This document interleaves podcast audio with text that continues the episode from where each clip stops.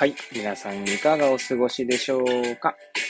変な髪型をしたポンコツ薬剤師こと町田和俊でございます。というわけでですね、今日も気軽にゆるりとおしゃべりしていきたいと思います。収録日時はですね、令和4年3月17日の木曜日、時刻は深夜の1時を回ったところでございます。えーいつものようにですね、えーまあ、家で収録しているんですけれども、まあ、今日はですね、まあ、つい先ほどあった地震についてちょっと語ってみようかなと思います。はい。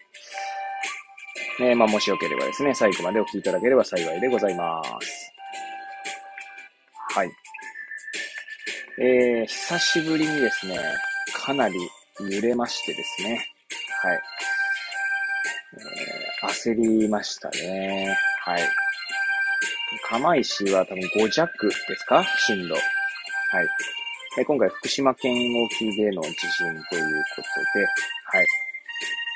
しかもですね、いな、なんだろうな、一回揺れ、またちょっと間を置いて、またすぐね、2回目来ましたからね。かで、えー、なんて言うんでしょう。まあ、津波がですね、まず今のところ、まあ、ないというところが分かっているので、まあ、分かっているってもね、100%ではないんでしょうけれども、まあ、ないとされているので、えーまあ、それが何よりというところでございます。はい。で、えーまあ、かなりですね、長かったですね。はい。揺れが長かったり、そして揺れもかなり大きかったりというところでですね、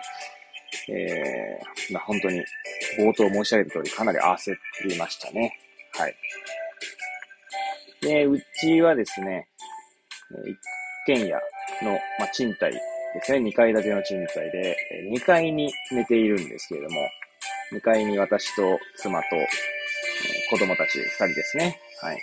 娘と息子。で、寝ているんですが、まあ、子供たちはですね、全然起きませんでしたね。はい。で、地震でも起きなかったですし、その後防災放送っていうんですか？はい。そちらの方がですね、まあ、外で、まあ、鳴り響いているんですが、それでも起きなかったですね。はい。いや、まあ、それはまあ、まあ、ある意味何よりなんだったんですけれどもね。えーまあ、以前もここで語っ、この番組で語ったことあるかと思うんですけれども、息子の方はですね、まあ、夜何度も起きるんですね。はい。で、まあ、それでですね、私と妻は、まあ、寝不足気味というのが、まあ、よくあることですので、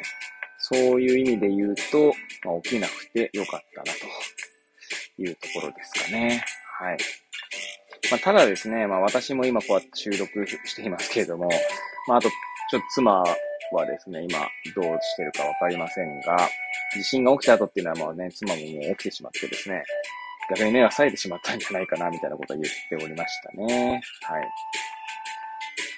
いやー、あの、ちなみにですね、私はこう今1階で収録しているんですけども、1階に降りてきたらですね、台所の方では、まあ少々物が散乱していたりとか、はい。棚が倒れるとかそういったことがなかったので、まず何よりですけれどもね。ただですね、えー私が今住んでいる家というのは、まあ、2階に2部屋あるんですね。でそのうちの1部屋が寝室になっているんですけれども、もう1部屋は一応私の部屋みたいになってます。はい。私の部屋はま本がたくさんあることもあってか、まあ、本がかなり散らかってましてですね、こちらはまさすがに整理し始めると、隣の部屋で寝ている子供たちや妻にまかなりの迷惑がかかるということでですね、こちらに関しては今放置しておりますね。はい。で、本棚がですね、まあ、押し入れの中にも本棚があるものですから、その押し入れの中の本棚が大変なことになってましたね。はい。ちょっと直せないのが、ちょっと、まあ直したい気持ちもありつつ、まあ明日ですか？はい。直していきたいなと思っております。はい。いやー、しかしですね、これだけ、まあ、揺れ方というのもですね、もちろんその、家のね、設計というか、まあ、耐震状況とかによってもですね、違うんでしょうけれども、少なくとも、うち、今住んでるとこっていうのは、東日本大震災の前に建ったところなので、まあ、その当時もですね、一応、まあ、津波にも流されず、えー、建物倒壊もなくっていうところではあるんですがね。はい。まあ一応、何事もなくって感じですかね。はい。まあ、その後ですね、東京の方に住む、まあ、両親とだったりとか、まあ、弟とですね、LINE でやり取りしたりとか、まあ、薬局のですね、まあ、職場の皆さんとの、まあ、グループ LINE でもですね、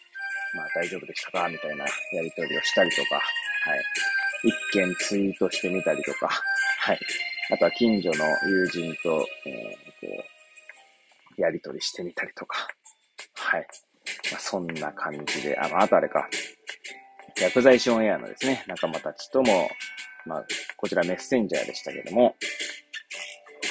まあ、やり取りしてみたりとかって感じですかね。はい。そして今に至るというところでございます。はい。いやー、しかしですね、あのー、本当に、釜石というとですね、本当地震によってはね、津波というものが、のことを考えなければなりませんので、まあ、必ずですね、まあ、以前もね、大きい地震っていうのは、東日本大震災以降も、まあ、あったんですけれども、そして今ですね、私が住んでいるここ、この賃貸に引っ越してからも、まあ、何度かあったんですけども、そのためにですね、その度に妻とは、その津波が来るかどうかというところがですね、まあ、最大の焦点になりますね。と言いますのもですね、まあ、避難するかしないかっていうところが、まあ、これはですね、なんていうんですかね、まあ、なんだろう、いや、避難しないんですかっていう話が出てくるかなとは思うんですが、あの、避難所にですね、避難するしかしないかって結構ですね、あの、なんだろうな、いろいろとこう考えなければならないことが多くてですね。例えばですね、その、今、子供の話で言うと、まあ、上の子は全然問題ないと思うんですけど、下の子がですね、まあ、かなり、この、なんていうんですか、えー、持ってかなければならないものが多くてですね、まあ、それも常に準備しとけよって話なんですけれどもえ、そのその脳に障害があるということもあってですね、その何をこう準備しておくかとか、はい。まあ、あとそれこそ子供も先ほど言ったようにこう夜起きたりとかね、しますからね。そうなると避難所での生活っていうのがなかなか、こう、なんていうんですかね、想像しにくいというか、はい。まあ、おそらく避難所に行くことで、うちの息子が寝れないっていうこともあるでしょうし、その結果、周りにもこうかなり、まあ、多大な迷惑がね、起きるんじゃないかみたいなこととかも考えるとですね、はい。なかなかね、すぐ避難って形にはならないんですね。はい。ちょっと慎重になる。でもまあもちろんね、しあの津波が来るようでしたら、もちろん避難しなければならないんですけれども、まあおそらくですけれども、東日本大震災の時もですね、皆さんこういったことを考えた方もいるんじゃないかなとは思いますね。はい。もちろん、その、表向きというか、まあ、大きな国としては避難するべきだとは思うんですが、いざ自分ごとにしたときにですね、避難するかしないかっていうのは結構迷うんじゃないかなというのが、まあ、私の正直な感想です。はい。ね、なかなかね、まあこう、当事者意識を持ってこう、その時、その瞬間に行動するって結構大変なことなので、えー、改めてもう一回考え直したい、まあ、問題だなと思いました。はい。というわけでですね、まあ、ぐだぐだと語ってまいりましたが、最後までお聴きいただき、誠にありがとうございます。これを聞いていただいた皆さんが、より良い一日を過ごせますようにとお祈りさせていただいて、今日の放送を終了したいと思います。それではまた明日皆さんお会いいたしましょう。さようなら。